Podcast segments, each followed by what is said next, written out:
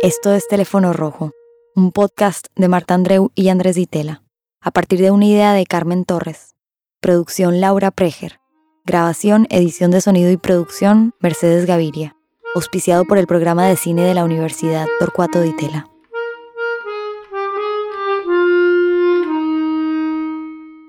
En el año 1818, Joseph Jacotot, que era profesor de francés y leyes en París, eh, se tuvo que exiliar por el cambio de gobierno eh, en Francia, que volvían los Borbones, y consiguió un trabajo en la Universidad de Lovaina, en los Países Bajos, que eran Holanda y Bélgica en aquella época, y tenía que enseñar francés.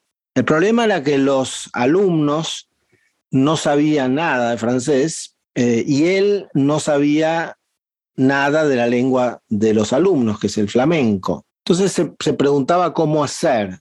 Descubrió que se acababa de publicar una edición bilingüe, es decir, en francés y en flamenco, de un libro, Telémaco, que contaba la historia del hijo de Ulises, no me acuerdo el autor, y les mandó entonces a comprar esos, una cantidad de ejemplares de ese libro y a leerlo en flamenco primero, eh, y luego leer hasta la mitad, hasta la mitad solamente, en francés, cosa que era imposible.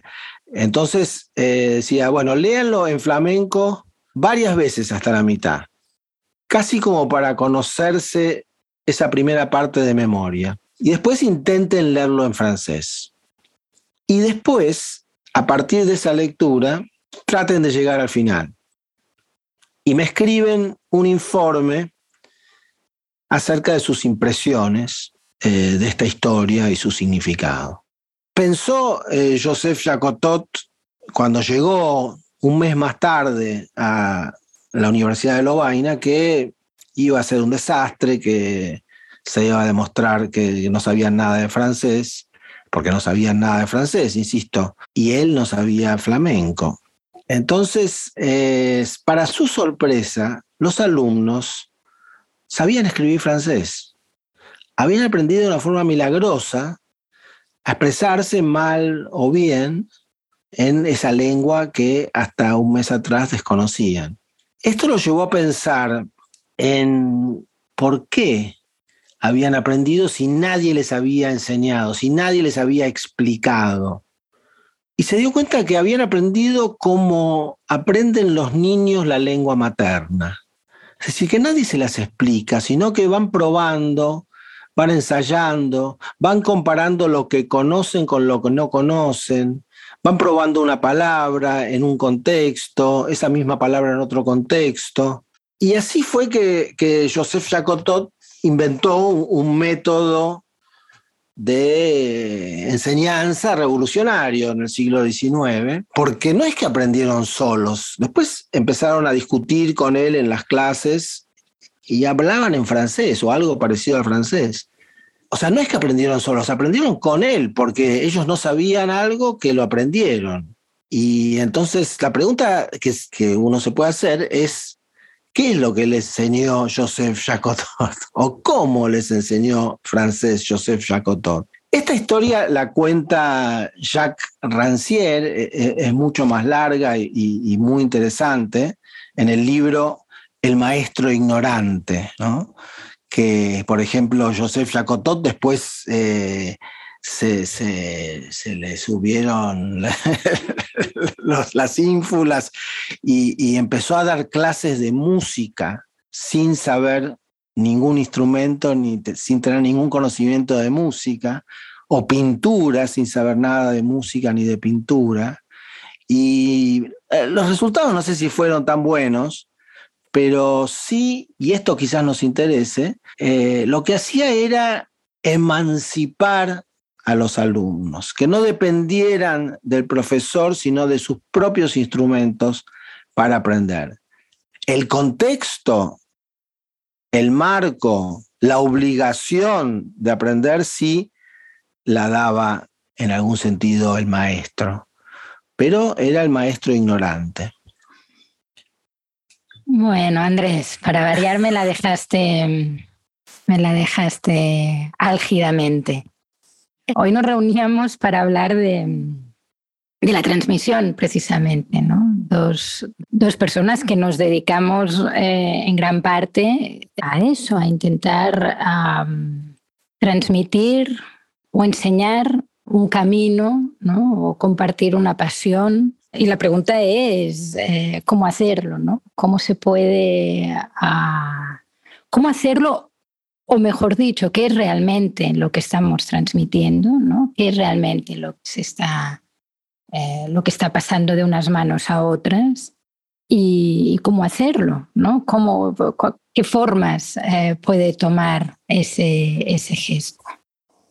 A mí hay algo que, y bueno, como no voy a volver a como Lee, que ya, ya, ¿no? Ahora hacía unos días que no hablábamos tú y yo, o sea que ya imagino que ya lo echabas de menos al maestro como Lee.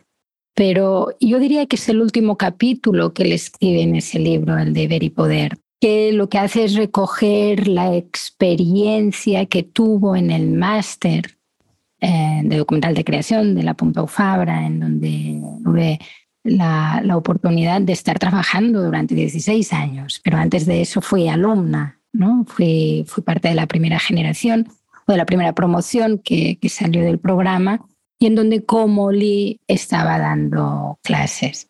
Y su cometido, en tanto que profesor, ahí no era tanto transmitir toda una serie de conocimientos que él tenía, sino hacer una película, que era una película no académica, es una película de verdad, hacer su película, su próxima película, que en ese caso tenía que ver con la figura de Durruti, a, ¿no? Buenaventura Durruti, anarquista, con la colaboración o participación de alumnos. Mientras él hacía su película, lo que hacía era transmitir su conocimiento, ¿no? Y cada uno de nosotros, bueno, ocupaba un papel en esa producción, un papel pues ayudando al sonido, o ayudando a la cámara, o ayudando a la dirección, a la investigación, al montaje, lo que fuera.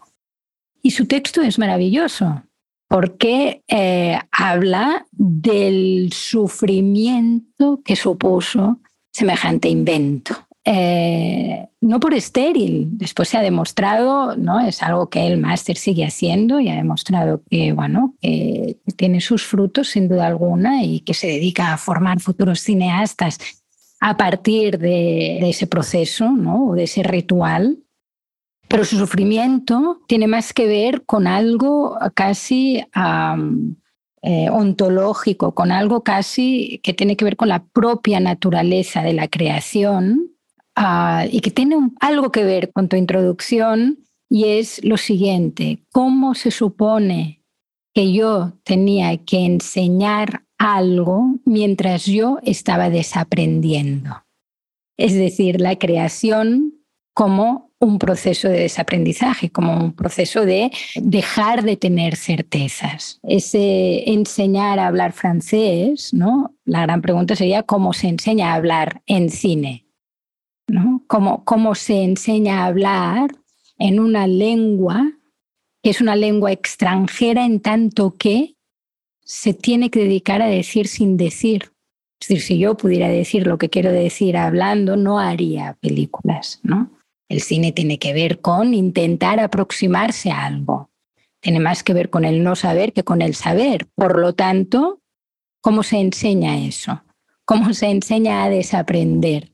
¿Cómo se enseña a, eh, a no saber? ¿Cómo se enseña a navegar en, en un lugar en donde seguramente el faro más eh, confiable, ¿no? Más certero es el que nos recuerda eh, que esto es un camino incierto, ¿no? Que eso tiene que ver con pasar por una experiencia, por eh, entregarse a un descubrimiento, por encontrar tu propia voz, es la gran, la gran incógnita o, o, bueno, lo que me parece sería interesante que hoy exploráramos ¿no? y compartiéramos son esas maneras o cómo generar ese espacio en donde acompañamos, que es una palabra que, que, para mí se ha convertido en algo muy, muy, muy importante en, todos estos años de transmisión, cómo acompañamos a la, creación del otro, ¿no? el proceso del otro, de manera que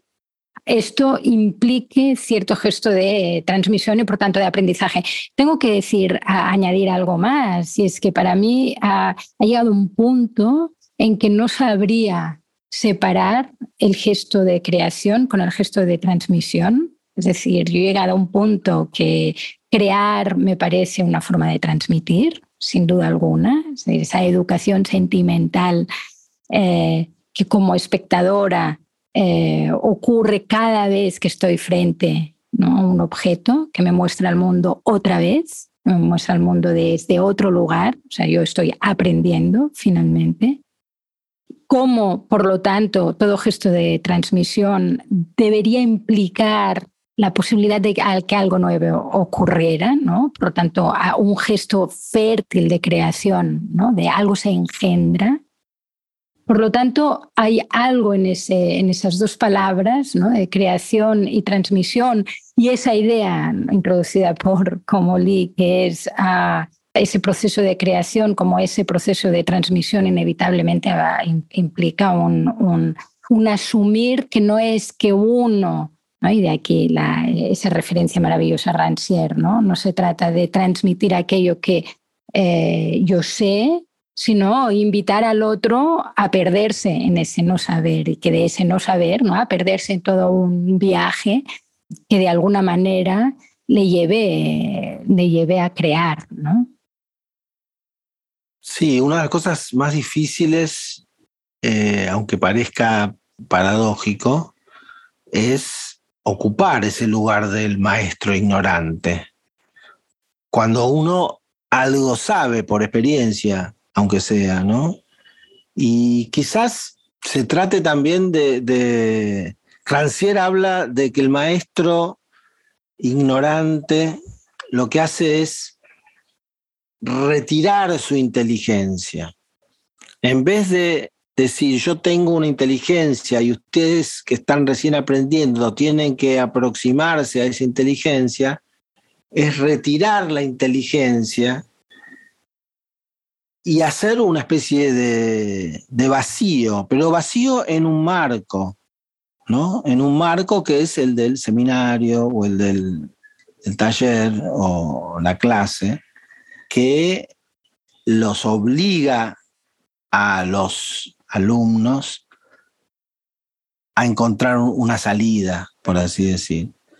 Y quizás uno de los, métodos, si, cabe hablar de, esto, que, por lo menos yo trato de ejercer, insisto con trato, porque no siempre consigo retirar mi inteligencia todo lo que quisiera, pero sí tengo un método eh, que es que tiene que ver con el silencio, el silencio y el vacío. Entonces, nosotros en el programa de cine que tenemos en, la Universidad de Itela, eh, que yo dirijo hace, unos años, eh, consiste en una especie de carrera alocada de, hacer eh, cuatro películas por semana, es decir, los participantes se dividen en cuatro grupos y cada uno, eh, cada grupo se va turnando en la dirección y cada semana tienen que hacer una película a partir de consignas que les damos. Y luego la, clase consiste básicamente en que ellos muestran esas cuatro películas y, las discutimos. Y yo ahí en ese sentido es que nunca soy el primero en hablar. A veces hablo bien poco, lo cual genera cierta incomodidad, porque se está esperando un poco la palabra del maestro, sobre todo al principio, ¿no? Eh, y bueno, esa incomodidad hace, también obliga a los demás a llenar ese vacío que yo he generado. Entonces, los demás participantes se dan cuenta que su participación, su devolución acerca de lo que acaban de ver, es fundamental, es parte de su trabajo, tan importante como hacer las películas, porque si no, eh, no habla nadie. Entonces, hay una expresión que la tomo de, otra vez, vos con, con yo con Roland Barthes, hay un texto hermoso de Roland Barthes, del cual me gustaría hablar después si tenemos tiempo, que se llama En el seminario, que es un ensayo corto acerca del seminario que él dio durante años en el Collège de France, eh, donde él cita, eh, primero dice una cosa, que es, en vez de tomar la palabra, acá se trata de tomar la escucha. Es decir, el rol de él como profesor no es tomar la palabra, sino tomar la escucha. Es un juego de palabras, pero que tiene algún sentido. Eh, entonces, el director del seminario escucha y de ese modo se convierte a sí mismo en ejemplo, enseña a escuchar. Entonces, los que presentan un trabajo, el, director, la directora y el equipo que presenta un trabajo en mi seminario, no puede hablar, tiene que escuchar. Los demás hablan o no habla nadie, pero ellos no pueden empezar a justificar o explicar lo que hicieron. De ese modo, se escucha lo que dice la película, no lo que ellos quieren o quisieron decir.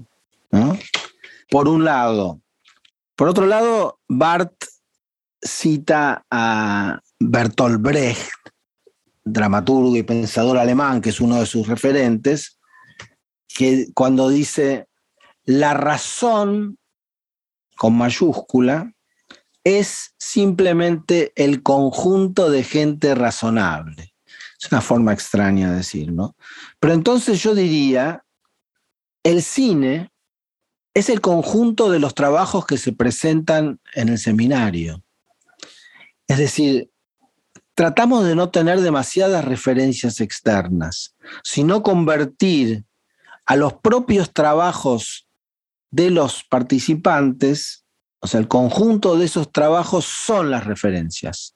Se convierten, es como que nos obligamos a encontrar el cine en esas imágenes que generan ellos mismos. Esto es un poco eh, un enunciado como si fuera eh, un manifiesto o, unos propósitos, ¿no? No, no es que se cumple tan a rajatabla, ¿no?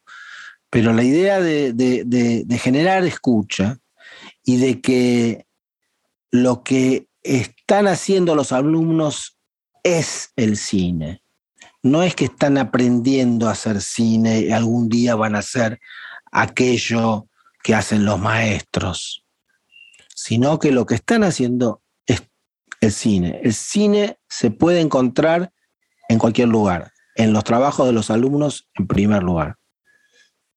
Claro, ahora eh, te, iba, te iba a responder, ¿no? primero diciendo, eh, estabas hablando un poco del, de ese método, ¿no? El método del, silencio, el silencio vinculado a la escucha, ¿no? Y te voy a responder, uh, ostras, ahí vamos fatal ya de entrada, porque eh, yo personalmente no me callo nunca, ¿no? O sea, casi es, es, es, es la oposición radical, es decir, eh, tú te callas y escuchas, yo no paro de hablar, ¿no? En, en, en todos esos eh, encuentros o lugares. Eh, eh, claro que es una declaración de propósitos que no. no, sí, sí, que lo, sí que lo consigues, Andrés, que yo he sido, yo he sido testigo testigo de eso, he tenido la suerte de, estar invitada o presente en uno de esos momentos en donde los participantes del programa de cine comparten sus creaciones y efectivamente existe esa lógica esa lógica de toma de la palabra como muy estructurada, ¿no? Y que, bueno, y te guardas para esa cosa de que el maestro se guarda para el final y que de alguna manera el director o la directora también eh, se le invita, ¿no? A, guardar silencio y a escuchar. Eh, pero eh, lo que me produce realmente bueno, un efecto chocante es efectivamente el reconocer ¿no? Y reconocer, el tener que reconocer que a nivel de métodos, si, si tuviéramos que, al final los métodos son algo muy intuitivo, ¿no? Es decir, no, eh, yo lo que me siento hacer en todos esos espacios de transmisión es reaccionar a, a la intención de otra persona o a la obra de otra persona o al proceso de otra persona muy intuitivamente y luchar con las palabras para intentar mm, transmitir eh, aquello que eh, em, tú sientes que está ocurriendo ahí, ¿no? Con lo cual yo no siento tanto que haya un método, en mi caso, digamos, consciente, pero sí una forma natural de existir y la mía me lleva a hablar, ¿no? La mía me lleva a no callarme eh, en realidad. Pero fíjate que lo que, lo que que lo que me parece, eh, sin duda alguna, es, es un hablar que no pretende decirle a, la otra persona, ¿no? a esa persona que está en medio de un proceso, cómo hacer las cosas, sino más bien, porque volvamos a lo del principio, ¿no? No, hay hay un, no se trata de enseñar a hablar en cine, que tal cosa no existe. Es decir, no hay, no hay una manera de hacer las películas, ¿no? Ah, sino que ah, en, en, mi caso, si, si tuviera que describir el método, más que tener que ver con el silencio y con la escucha, tiene que ver más bien con el invitar o el generar las condiciones indispensables, ¿no? Para citar a un gran pintor, Cézanne, cuando dice yo no pinto lo que deseo, no pinto tampoco lo que veo, yo lo que hago es generar las condiciones indispensables o necesarias para que algo emerja. Para mí lo que, o lo que intento hacer eh, a la hora de transmitir es crear esas condiciones indispensables para que, o para que quien está creando o quien, o quien pretende crear tome distancia y se mire mirar. Es decir, para mí el foco no está en la obra, sino en la relación con la obra. Y eso tiene mucho que ver con una suerte de declaración de principios, es decir, el cine no debería ser el objetivo, la película no debería ser el objetivo. El cine, en cualquier caso, es el proceso y la obra, la película, es la consecuencia de ese proceso. Pero el objetivo tendría que ser, a mi entender, entender un poquito más de aquello que sería tu relación con el mundo, para poder así hablar de la vida. Es decir, el cine no deja de ser el lenguaje o la lengua eh, escogida y escogida es una palabra muy fuerte, ¿eh? yo a veces siento que no es tanto escogida, sino eh, inevitable para traducir esa relación. Si fueras un pintor, lo harías con pintura, si fueras un músico, lo harías con música.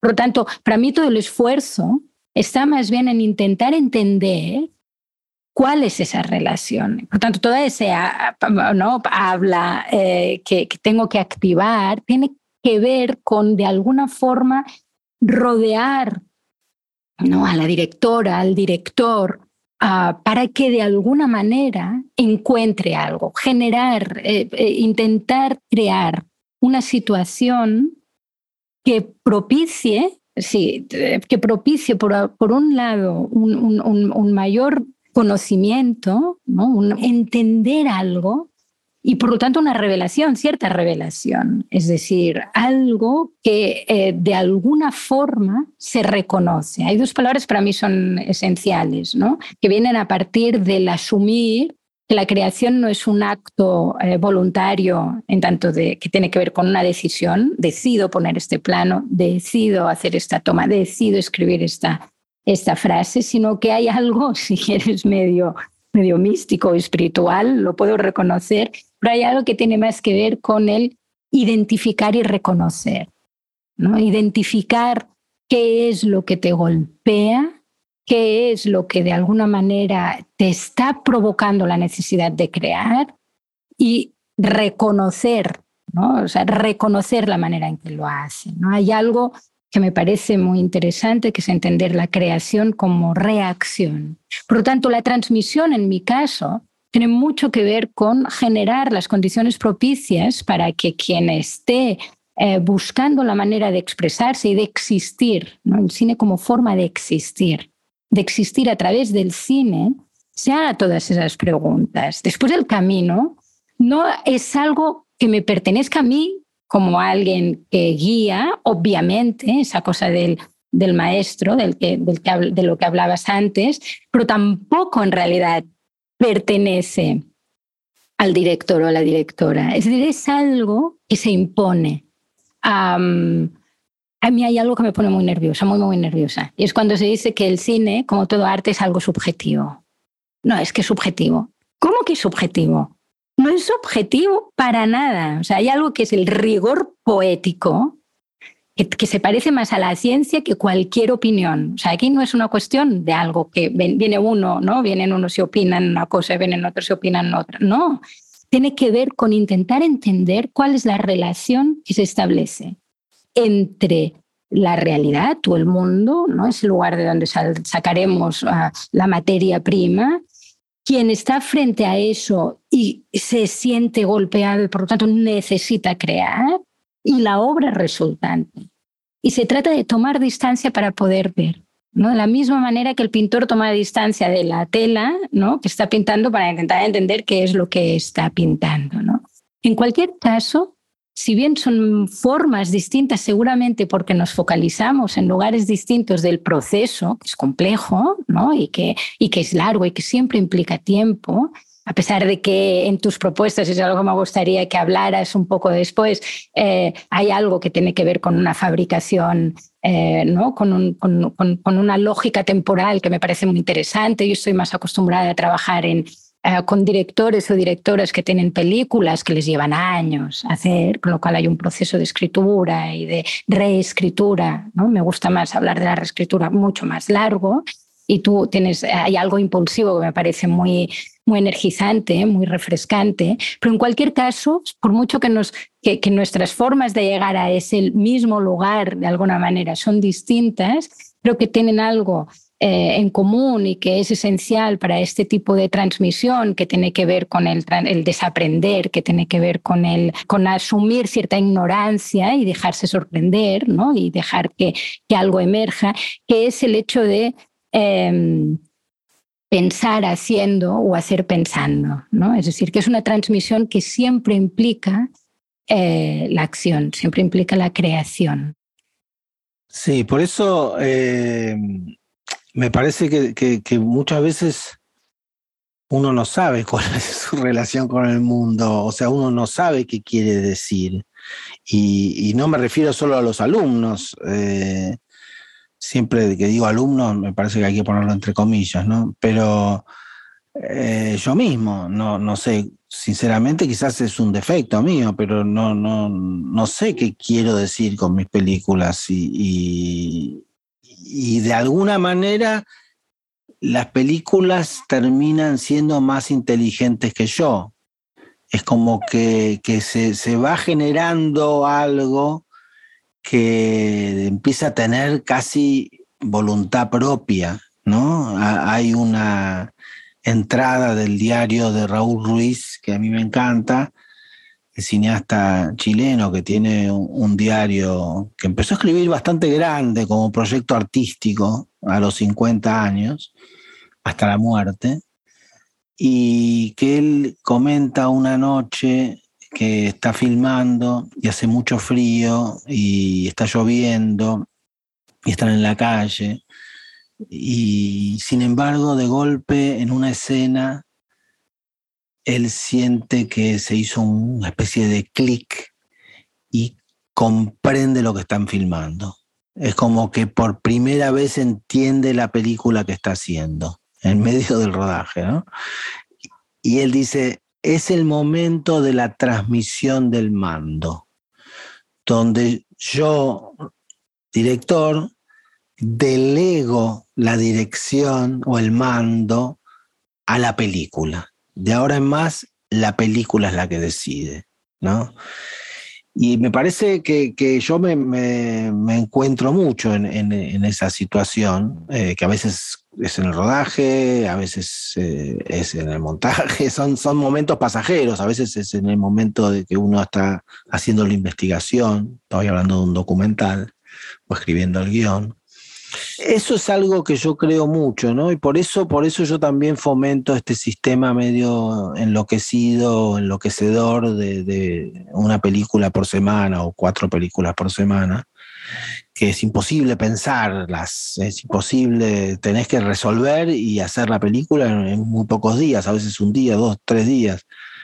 Eh, me parece que ahí a veces surge esto de la, de la inteligencia superior de la obra por sobre las ideas que podemos llegar a tener acerca de ella, ¿no? Como que mm, en esa emergencia uno saca recursos de lugares que no sabía que tenía, ¿no? Eh, y, se encuentra con soluciones inesperadas que, producen algo nuevo, algo impensado. Eh, y después, a partir de, de, la exposición de ese trabajo y la devolución para escuchar lo que eso le está diciendo a las otras personas, y no poder mediar con intenciones ni decir, bueno, tuve problemas, no iba a hacer esto, pero no pude. Eso lo pueden decir después si quieren. Pero es ese momento de escuchar. Inclusive yo a veces recomiendo que la persona que dirigió ese trabajo no sea necesariamente la que toma nota de lo que se está diciendo, sino que un, un compañero o compañera del grupo tome nota porque claro, uno está muy expuesto en ese momento y muy nervioso y en realidad lo, que, lo único que quiere es que le digan bárbaro, fenómeno, eh, muy bien, te ha sacado un 9, no sé. Eh, y a veces la discusión pasa por la interpretación, pero también por la crítica, digamos, cuidadosa, pero donde se apunta a poder de, dejar que, ese, que ese, ese, objeto que se ha creado en una semana pueda seguir creciendo. Y para ello eh, es necesario incorporar al espectador. ¿Y qué le dice el espectador? Y, saber resignar las intenciones. Yo creo que hay, hay algo, con esto termino, que es... Eh, las intenciones son uno de los grandes enemigos del cine y, del arte. Eh, y de hecho, hay muchísimos artistas, especialmente en las artes visuales, que, tienen eh, formas muy rebuscadas de mm, encontrar métodos de trabajo y de creación que excluyan la intención, dejar afuera la intención, entregarse al azar, eh, métodos que se puede adentrar uno en eso, pero parece interesante la, idea de, que la obra eh, tiene su propio lenguaje y su propia inteligencia y, que a veces es mejor que nosotros.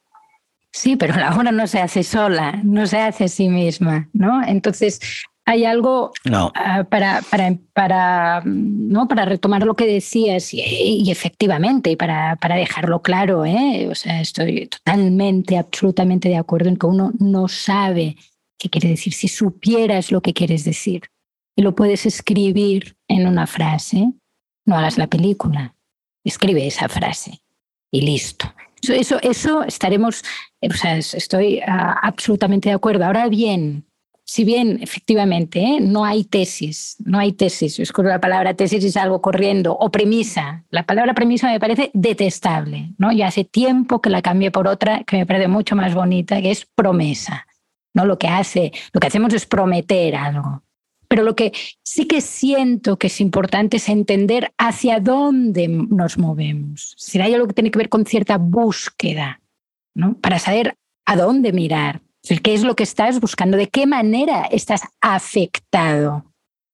¿hacia dónde, me llevas? Esa, ah, frase mm, eh, que aparentemente dijo Duchamp, cuando decía, crear no siempre va de crear desde la nada, desde cero. A veces es alargar el brazo, señalar con el dedo y decir, mira. Y para mí el documentalista o la documentalista tiene este gesto, esta actitud. ¿no?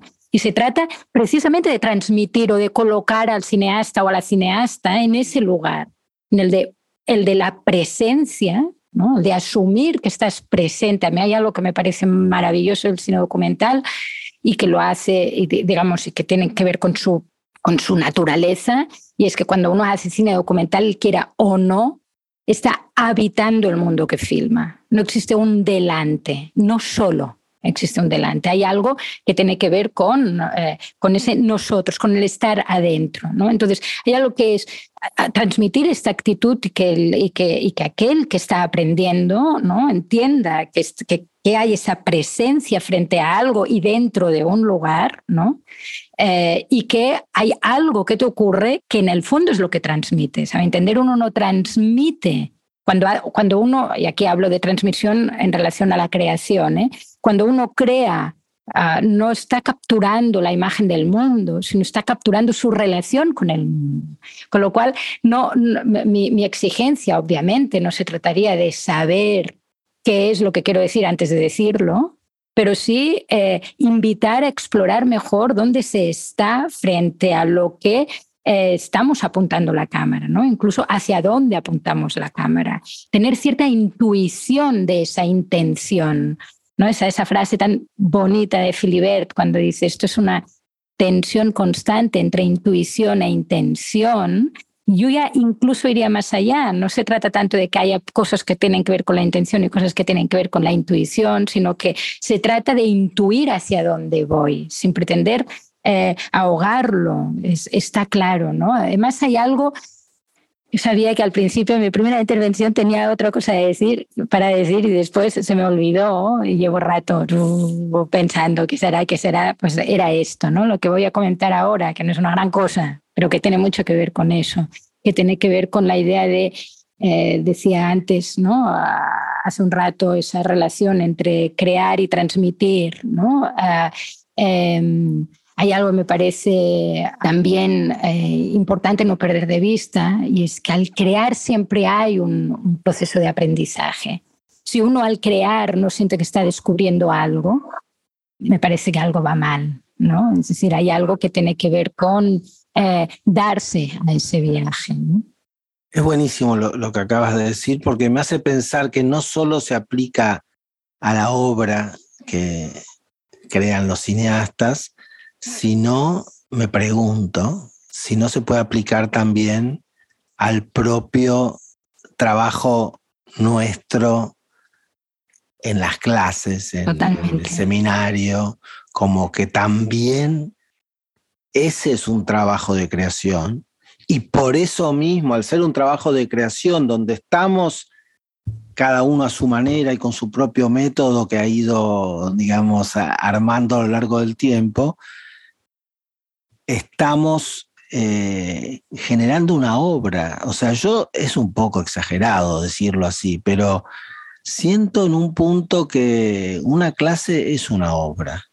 Y es una obra que no sé cómo va a salir ni en qué va a consistir exactamente. Y además mis clases dependen básicamente de lo que hagan y aporten los alumnos, porque yo no expongo nada sino que escucho y, genero, en todo caso, soy como una especie de, como si fuera un medium a veces, ¿no? Como un operador de, de, seance que, que, canaliza un poco las energías que aparecen, tanto las de las personas como las de las obras. Y me, me pregunto eso, como que en esa creación, ahí es donde yo estoy aprendiendo. Y eso es, una de las cosas más, eh, hermosas de, dar clases. Yo, siento que se genera una creación colectiva también, ¿no? Eh, que, es algo efímero y que, se fuma cuando termina la clase y se vuelve a tener que reinventar a la semana siguiente. Eh, quizás haya una acumulación también, ¿no? De, de, una, de, una, complicidad también que se genera, una emoción compartida que tiene algo que ver con el tipo de emoción que uno vive viendo una película. ¿no? Eh, no sé, por ahí me fui ya por el lado de los tomates, pero... No, no, no, no, un gran tomate. Oye, y de hecho, teniendo, eh, tiene mucho que ver con, con, uno, con, con uno de esos autores que, que, aparecen a menudo en nuestras charlas, que es Bartes precisamente, ¿no? que tiene esa, esa reflexión que tiene que ver, eh, que, en la que dice, lo mejor del cine ocurre cuando sales de la sala, ¿no? cuando sales del cine, ¿no? ese texto que se titula Al salir del cine. Decir, eh, lo mejor que te ocurre es cuando vuelves a la realidad. ¿No? Él efectivamente tiene esa cosa medio contra el cine, etcétera, pero, pero más allá de eso, hay algo de, esa estela, de, ese, de esa conmoción, de, esa, de ese afecto, ¿no? de la manera en que esa experiencia te afecta, que yo la reproduciría no después de salir, sino antes de salir. Si hay algo del proceso, hay algo único del proceso que te, que te coloca en un lugar muy privilegiado además, ¿no? que ser ese espectador imaginario de una película que aún no existe, pero que ya existe. ¿no? Eh, no sé quién decía que las mejores imágenes eran las que no se hacían, ¿no? Eh, esas imágenes que, que somos capaces de imaginar de, proyectar. Y tiene algo único, efectivamente, pero yo creo que tiene algo único también, ¿no? esa cosa de la transmisión como creación, la creación como transmisión, ¿no? la idea de un aprendizaje constante, ¿no? de identificar que todo esto funciona, ¿no? la obra de arte funciona si es un descubrimiento para quien la hace, ¿no? eso que decía Robert Adams, el fotógrafo.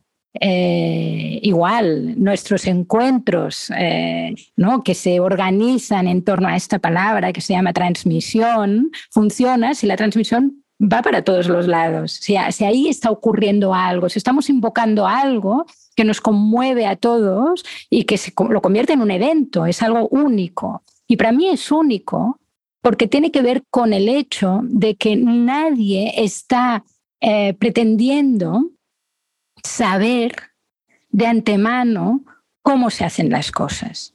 Yo a cada encuentro que tengo con grupos de cineastas en los talleres, lo que fuera, estoy muerta del pánico. Cinco minutos antes de empezar la sesión, no hay día que no piense, ya te has vuelto a meter en un lío. Porque yo he hecho los deberes, digamos, he leído, me, eh, he leído, he leído y tomado notas, pero no tengo ni idea qué va a ocurrir porque lo que tiene que ocurrir tiene que ver con un diálogo, un diálogo fértil. Y lo maravilloso de un diálogo es que no te pertenece, tú formas parte de él. Entonces hay algo que se va a generar en ese diálogo. Eh, eh, tú, yo y un objeto invisible que queremos que exista, pero aún no existe. ¿no? Entonces hay algo eh, que me parece maravilloso en eso y es que y es el asumir es que no hay una manera de hacer las películas, no hay, y al mismo tiempo sí.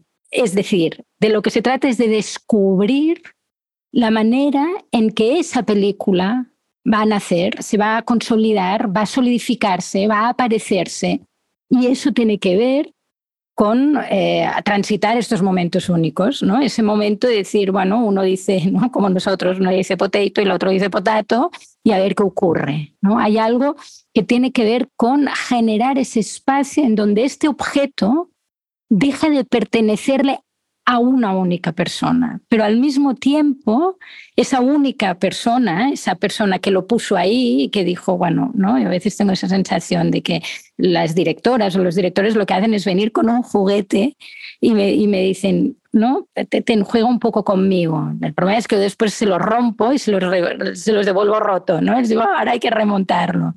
Pero la idea es que hay algo que tiene que ver con entender, ¿no? Que ese diálogo no tenga que ver con eh, el ocubrar sobre el objeto, sino entender qué ocurre entre esa voz que pretende hablar, que desea hablar, que necesita hablar, y ese objeto que será su habla. ¿no? Está esa, esa idea de Vivian Gornick que es muy bonita, ¿no? cuando dice el habla es valiosa y es fiable cuando es involuntaria. ¿No? Tú antes hablabas de la intención y estoy totalmente de acuerdo, es decir, esa cosa del prejuicio, del esto es lo que quiero decir y voy a buscar la manera de decirlo, ¿no? En lugar de decir, bueno, esto es lo que me ocurre esto es lo que siento, si no lo expreso reviento, vayamos a buscar la manera, ¿no? La manera de transitarlo, de pasar por la experiencia y si me he acordado de apretar un botón que pone re, como consecuencia habrá una imagen. Pero insisto, la imagen para mí nos descarga mucho cuando dejamos de tenerla como objetivo y empezamos a verla como consecuencia de una experiencia y poner el valor en esa experiencia. Eh, yo estoy ahora en el montaje de una película que mm, filmé hace unos meses y hubo una madrugada que salimos con Darío Schwartzstein, que es director de fotografía de la película, mi amigo, a filmar el amanecer. Y eh, nos dimos cuenta que no, no teníamos la tarjeta y para grabar y la tarjeta eh, estaba la tenía la productora que estaba durmiendo en ese momento y no queríamos molestarla y igual filmamos o sea filmamos sin tarjeta es decir filmamos sin filmar simplemente por el momento compartido de estar filmando al amanecer esas imágenes que nunca filmamos.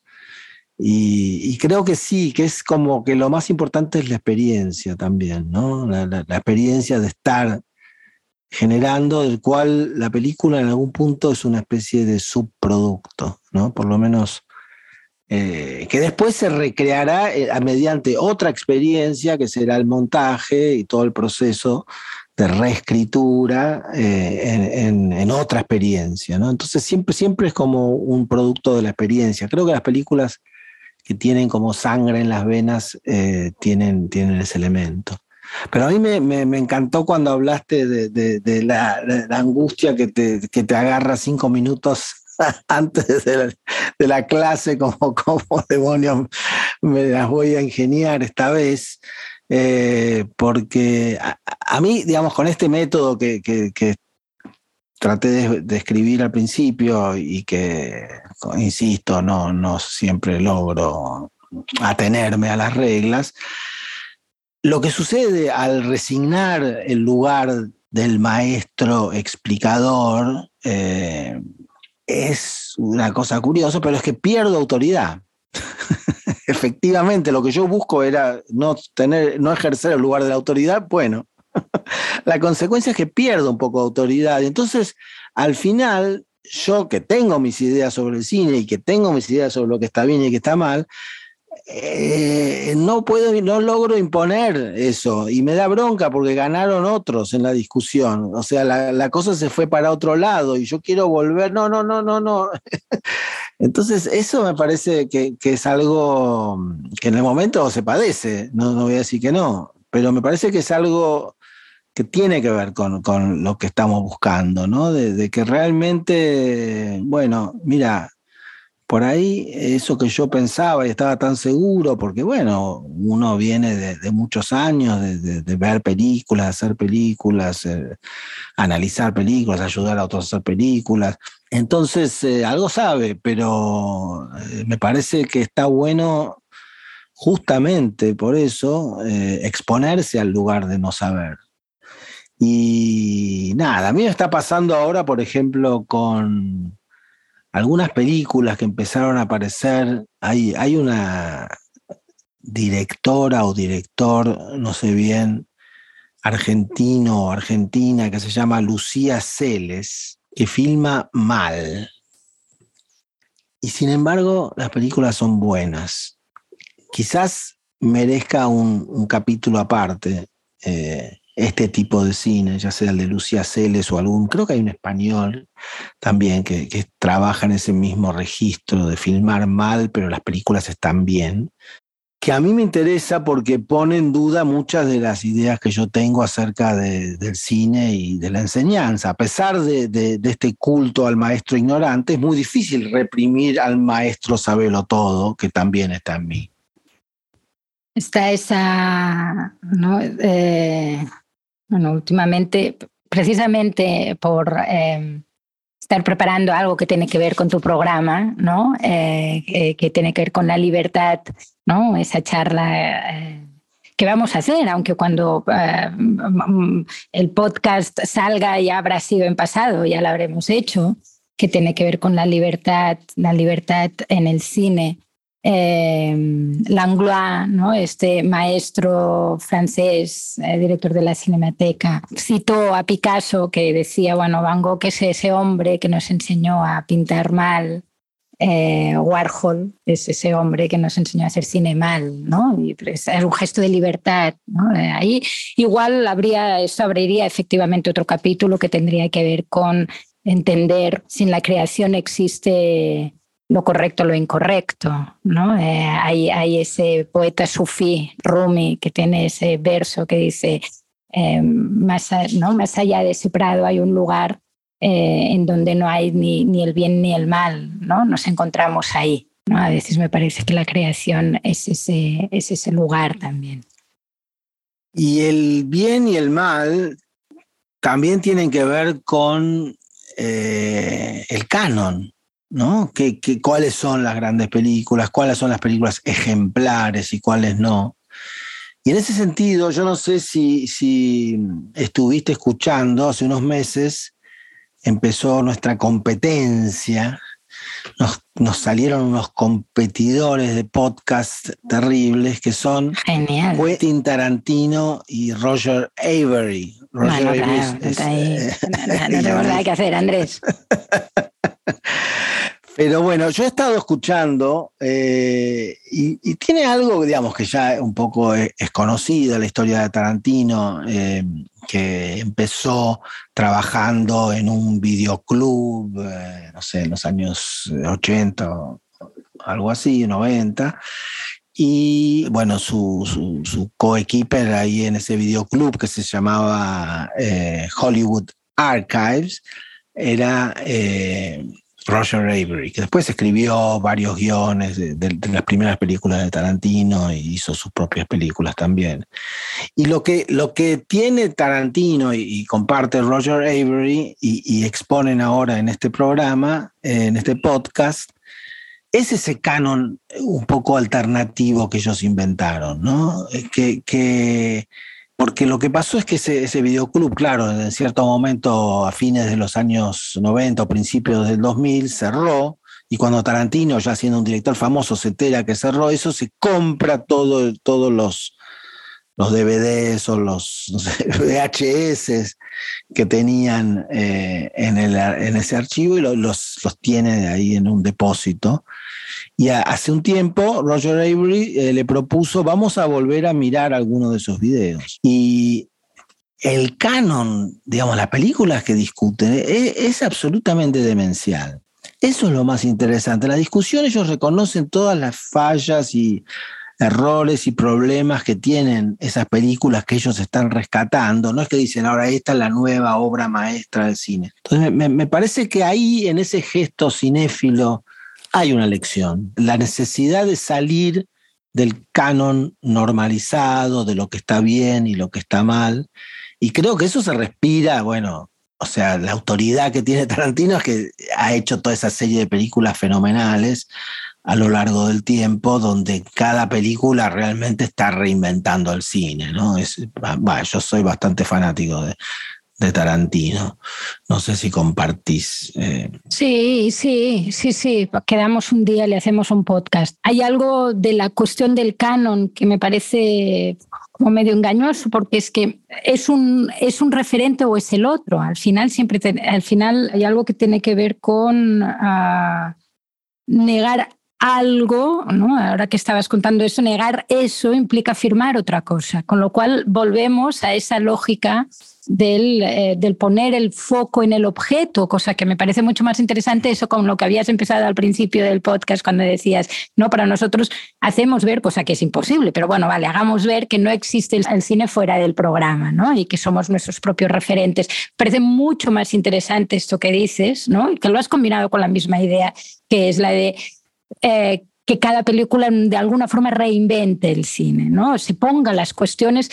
Hay, hay una actitud que me parece muy interesante, que es hacer cada película como si fuera al mismo tiempo la última que haces y la primera que haces. Es decir, que tenga conciencia de aquello de lo que viene y que es mm, o digo esto o reviento y ya no tendré otra oportunidad, pero al mismo tiempo con la inocencia o con darte la libertad de poder titubear, de poder probar cosas, porque después vendrán otras películas. No, yo tengo mucha fe en el cine, soy creyente del arte. Ahora bien, la vida es mucho más grande. Es decir, no sé, hay algo que tiene que ver con también quizá no sacralizar, ¿no? Y, de hecho, ahora que estamos entrando en esa lógica de la cinefilia, que, que, que, me parece muy interesante, que está muy relacionada con esa cuestión de la transmisión y la creación, antes de entrar ahí, porque no me quiero olvidar de algo, ¿no? Cuando hablabas del, maestro, de ese maestro silencioso, del maestro que escucha, ¿no? Del maestro que calla, ¿no? Y que decías ese,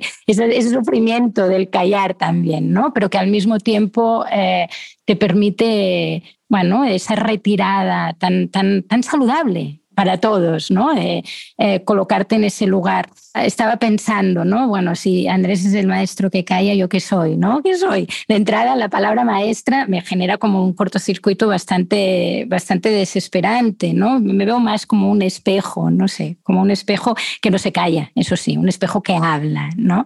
Mi lógica igual tiene más que ver con la de la preguntadora, ¿no? O sea, estaba pensando cómo, cómo Estoy intentando recordar de qué manera actúo. Obviamente yo hablo, hablo, hablo, pero para poder hablar necesito siempre algo como medio dialéctico, hacer ciertas preguntas, ¿no? generar ese diálogo fértil y sobre todo pensar en voz alta. Y esa lógica del no saber pasa por el no hablar, pero también por el osar contradecirse. Yo me contradigo un montón en esas sesiones, ¿no? El fragilizarse frente al otro y decirle, yo no, no, no se trata de si yo lo sé todo o no, es que, es que mm, quien sabe más sobre tu obra, aunque aún no lo sepas, ¿no? esa, esa mm, reflexión que has hecho antes, que yo la conocía ah, desde un drama, hay un dramaturgo alemán em, que es Heiner Müller, eh, ¿no? que dice precisamente algo que tú has dicho, ¿no? el texto es más sabio que su autor, ¿no? es decir, esa sabiduría que tu propia obra te dará a ti, pero la paradoja es que tú has hecho la obra, con lo cual hay algo, hay algo que tú mismo no sabías y que después te das cuenta que esa idea del reconocer, el situarte frente a eso, pero al mismo tiempo osar guiar, pasa por eh, darse al proceso del otro, ¿no? Pensar en voz, eh, pensar en voz alta, contradecirse, a preguntar, preguntarse, ¿no? Eh, darse el privilegio de compartir un pedazo de ese, de ese proceso, ¿no? en el cual hay algo, aquí se nos abre otra puerta, ¿no? La idea de la soledad del creador, ¿no? Hay algo que, por mucho que digamos que el cine es, crear colectivo y tal, hay algo que tiene que ver con... Ah, eh, con ese momento ah, del entender que quien se está vaciando es uno, ¿no? Hay algo que me parece que, que, haces vos eh, al hablar, es escuchar a la obra y a hablar a través de la obra, que es un poco lo que planteaba Joseph Jacotot, que había un intermediario entre él y los alumnos que aprendían francés y que él eh, no, no, no, podía hablar, comunicarse directamente con ellos porque él no hablaba flamenco y ellos no hablaban francés. Y es el libro. Todo esto era un trabajo en torno a un libro Telémaco que tenía una edición bilingüe, o sea que los dos podían de alguna manera referirse al libro recién pensé eso, en lo que tú estás diciendo, que bueno, no, no sé si escucho o hablo, pero lo que me parece que haces es hablarle a esa obra e interpretarla y, contestarle. Que contestar es una forma de escuchar.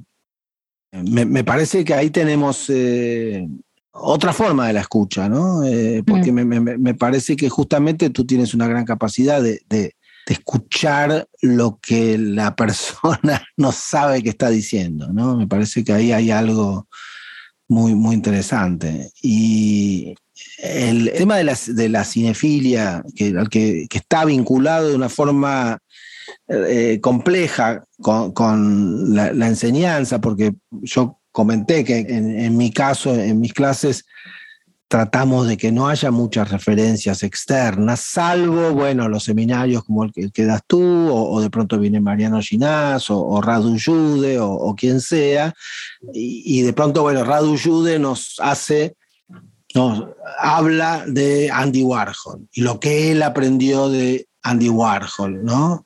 Eh, o de pronto Pedro Costa eh, habla de lo que él aprendió de John Ford. Entonces, bueno, no es hacer de cuenta que el cine no existe, pero sí en el momento de las clases regulares no hay referencias. Alguien puede traer a cuenta algo, no está prohibido, pero básicamente estamos hablando de lo que está ahí, lo cual carga de responsabilidad también a los hacedores de, imágenes, ¿no? de que, bueno, está acá y, de pronto eh, otro alumno, insisto con las comillas en torno a alumno, puede aportar la solución con su trabajo al problema que tiene eh, el otro alumno o la otra alumna, ¿no? Eh, me parece que ahí hay algo que, se genera, que, hace que todo tenga un peso mayor y una, responsabilidad mayor. La, ausencia de, palabra mía, o sea, el, callarme en la medida de lo posible, hace que la persona que interviene con una devolución sobre uno de los ejercicios realmente eh, tenga que comprometerse con lo que está diciendo y tiene conciencia de que su palabra tiene peso. Y eso también es una forma, como diría Jacques Rancière, de emancipación. Y una de las funciones, yo creo que de estos espacios, al menos eh, el que yo dirijo y, que me parece que, es una de las principales funciones, es justamente ese, la emancipación. Es decir, sí, todos somos cineastas. Aún las personas que vienen, que a mí me encanta eso, que vienen y que no tienen la menor idea de lo que es el cine porque son artistas visuales o, escritores. Y en ese sentido es que, a mí me parece como saludable, para tomar tu palabra, lo que hace Tarantino, ¿no? De que es, fijarse en objetos raros, porque no es que crea un canon alternativo, se fija en objetos raros cuyo, cuya lógica de inclusión en el canon es un poco difícil de descifrar lo que él está diciendo, estemos atentos a la, belleza, a la iluminación que puede aparecer en lugares más impensados.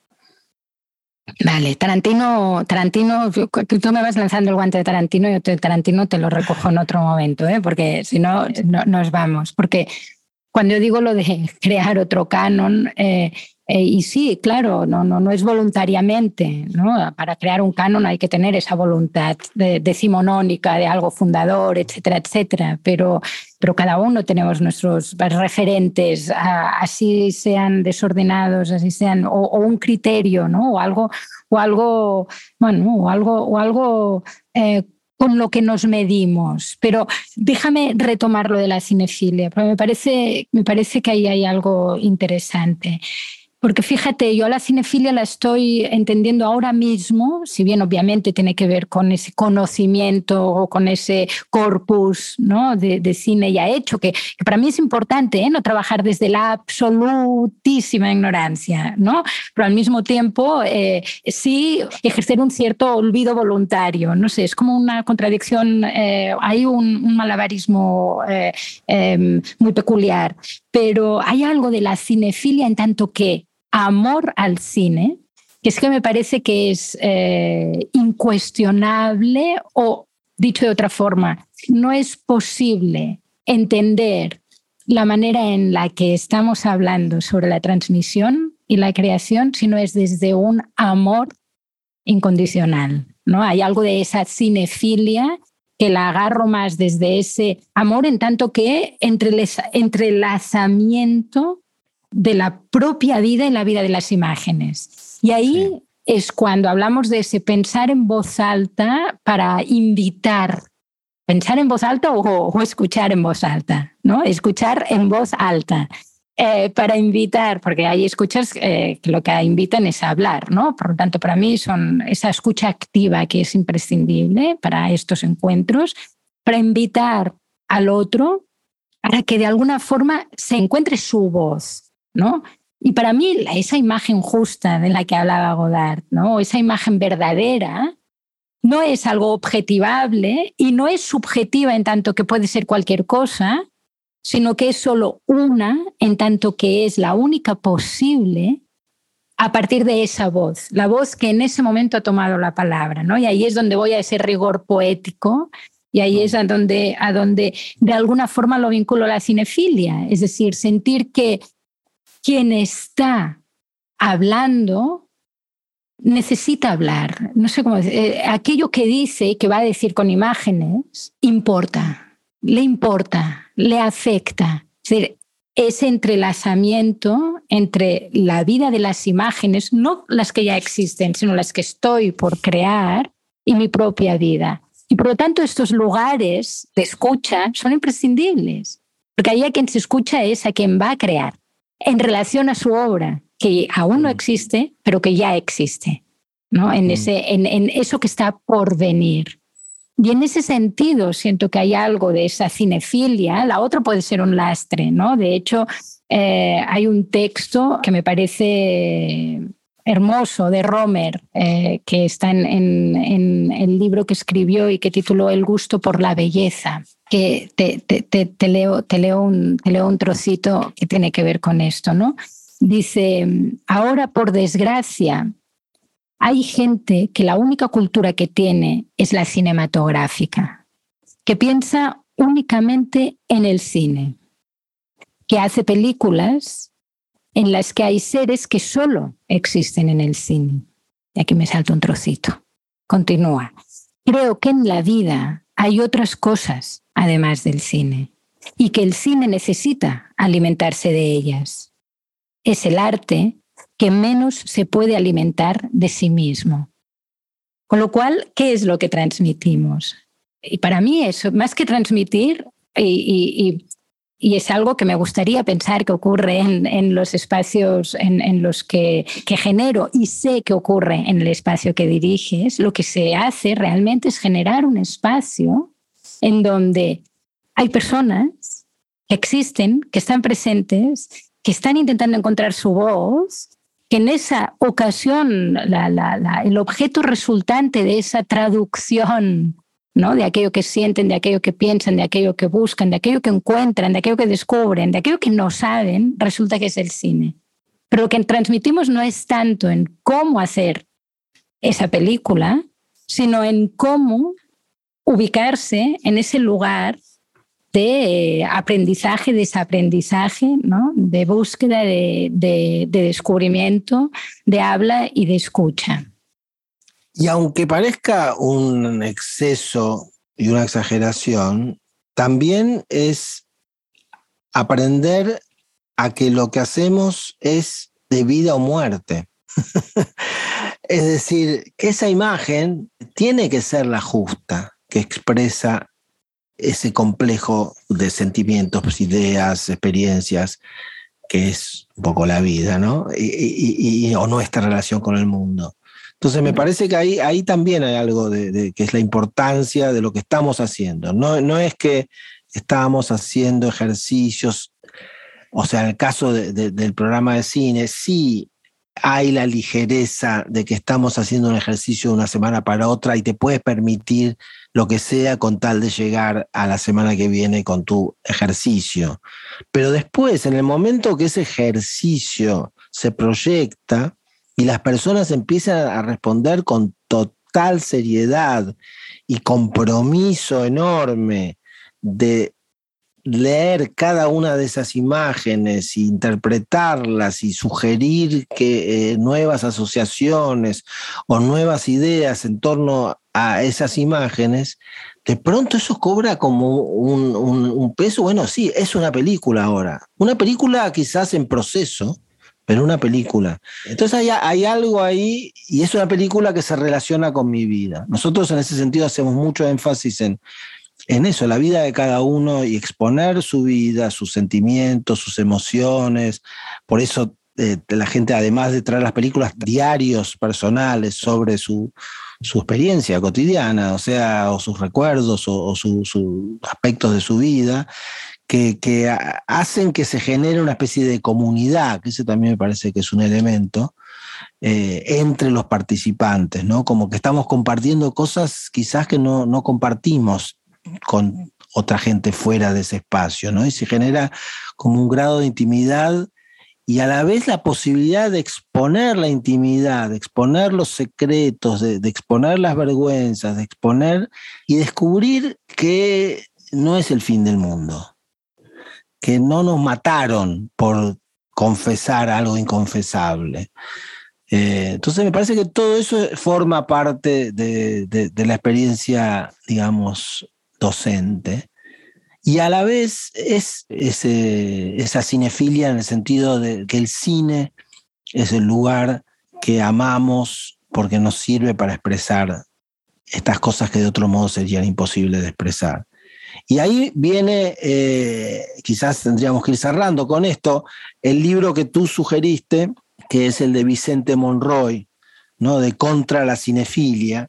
Es un ensayo muy, muy interesante donde se hace una especie de, breve historia de la cinefilia, sobre todo haciendo mucho énfasis en, los franceses, que un poco son los, inventores de la cinefilia, desde los famosos cineastas críticos de, de, de Cahiers du Cinéma, aquella revista que empezó en los años 50 y que luego se transformaron en los cineastas de la nueva ola, Jean-Luc Godard, Eric Romer, Agnès Varda, bueno, y habla de, en algún sentido, la decadencia de la cinefilia, Vicente Monroy, ¿no? Y cómo la generación posterior, la generación que sería por ahí la mía, que la, pone en boca de Thierry Fremont, crítico, programador bastante famoso, creo que fue director del Festival de Cannes, o no sé. Este amor, hablando de la cinefilia, este amor por el cine, es como una forma de vida en extinción, ¿no? Nuestra generación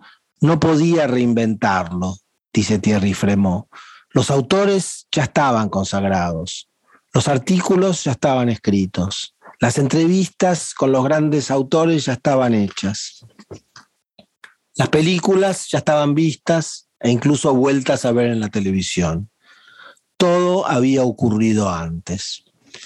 Entonces, frente a esta nostalgia de, que otros tiempos fue mejor la cinefilia, él justamente rescata la cinefilia muy polémica de Roland Barthes, que es un autor que ha declarado que no le gusta el cine.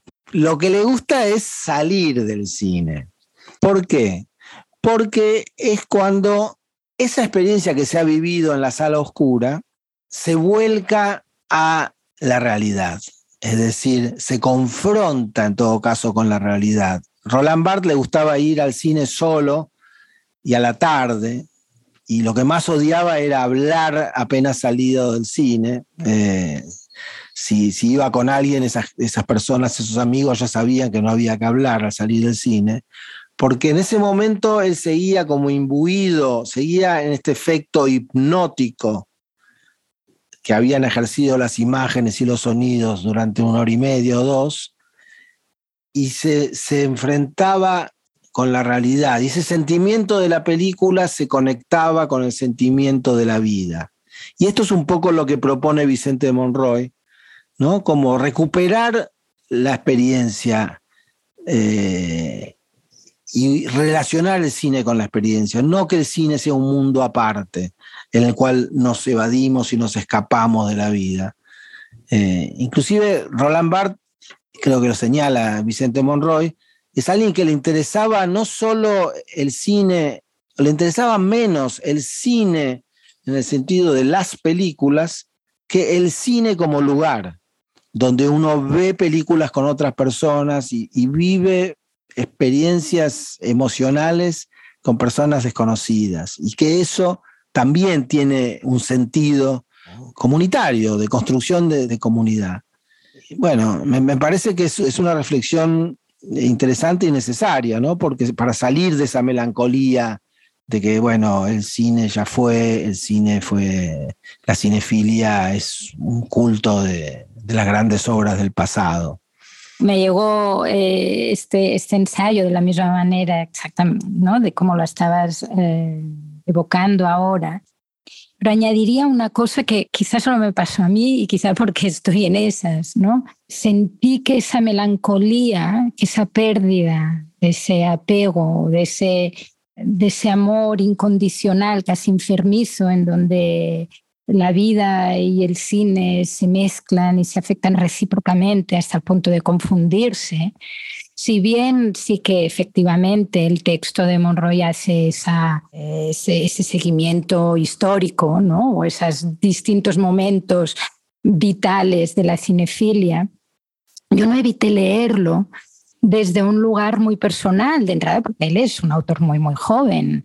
Es decir, que ese proceso de eh, descubrimiento del cine, de auge, de amor profundo y casi enfermizo, y después como de algo que decae, como algo personal eh, en lo que uno, un individuo, o sea, me veía a mí misma, ¿no? Eh, uno experimenta o atraviesa. Es decir, vinculé más la cinefilia esa cinefilia perdida, ¿no? esa melancolía por una cinefilia perdida, a un momento de la vida a un momento de la historia del cine. Es decir, de alguna manera sentía que hay algo, y no sé si a ti te ocurre, a mí eh, sin duda alguna me ocurre, y es el sentir que ese momento del descubrimiento en, otros episodios hemos hablado del momento en que nos enamoramos del cine, ¿no? Ese momento del descubrimiento de que cada imagen que veías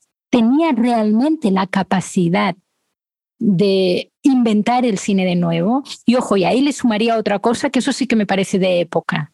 Yo aún recuerdo, y estoy segura que tú también, además tú lo has comentado y lo hemos hablado en algunos otros episodios del teléfono rojo, el tener que esperar para poder ver una película de la que has leído. El, hacer cola por tercera vez y quedarte a dos personas de la última entrada. Claro, eso genera un, deseo incuestionable a ese objeto al que no puedes acceder, que hoy ah, es el acceso eh, fácil y, sin, esfuerzo, digamos, a muchas obras hace que mm, de repente, mm, bueno, eh, uno ya no vea las películas, sino que las tenga, ¿no? Las tengo en el disco duro, ¿no? Ya tengo esta película en lugar de verla, ¿no?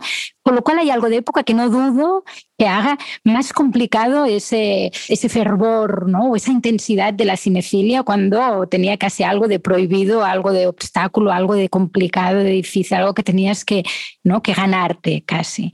Pero en cualquier caso, lo que me interesa es que, bueno, eh, y Godard, creo que en algún momento en este libro, el, este pequeño ensayo, él cita a Godard y dice, la cinefilia dura lo que dura la vida de un hombre, la historia del cine dura mejor dicho, la historia del cine dura lo que dura la vida de un hombre. ¿no? Entonces, hay algo de ese proceso, ¿no? de esa melancolía, de ese dejar de sentir que, bueno, quizá ya no te brillan los ojos. Es algo muy tremendo ser consciente de eso cuando uno se dedica a la transmisión, cuando uno tiene que de alguna forma transmitir eso que decías, ¿no? Eh, no importa porque es solo una imagen, pero es una imagen, con lo cual es lo más importante del mundo. Esa cosa de vida o muerte, que es una intensidad, es una actitud, es una fuerza que creo que es imprescindible transmitir, ¿cómo hacerlo desde tal lugar de fragilidad? Y, yo ahí lo que rescataría es algo eh, que viene del propio cine. ¿no? El cine en el fondo está hecho de, de imágenes que no dejan de ser eh, fragmentos, escombros, casi ruinas, lo que queda de algo que se ha vivido, ¿no? Porque la cámara nunca lo va a poder capturar todo. Tú vas, ruedas, ah, tienes esa experiencia, ¿no? Cuando cuentas el viaje, ese viaje de tu último rodaje, uno se lo imagina y, proyecta y sueña, pero cuantísimas cosas se quedaron fuera de la filmación por, por razones obvias, con lo cual la imagen siempre está condenada o destinada a ser ese, ese pedazo de algo, ¿no? esa ruina. Y algo que el cine ha demostrado es que construye mundos a partir de esas ruinas. Con lo cual, ¿qué importa de que eso se vaya desmoronando? ¿no? Eh, ya que el cine parte de esa eh, conciencia melancólica, de algo ¿no? que, que de alguna forma y eso es una idea que aparece también en el ensayo, de alguna manera el cine muere desde el día que nació. La biografía íntima del espectador que se construía a partir de esas idas y búsquedas y eh, se vuelve mucho más eh, difícil, es decir, la cinefilia era eso, no era, no era solamente una cantidad de películas y un canon, sino la experiencia que uno atravesó para, para verlas. ¿no? Entonces, en este estado actual de las imágenes, como dice Vicente Monroy, donde el cine es apenas un rinconcito más prestigioso del enorme universo de las imágenes, de, Internet y, y, todo lo demás, quizás, quizás, quizás estos espacios que nosotros generamos tengan más importancia que nunca, de darle a las imágenes la importancia, la seriedad, la sacralidad inclusive, que ya no, no tiene en, en, ningún lugar.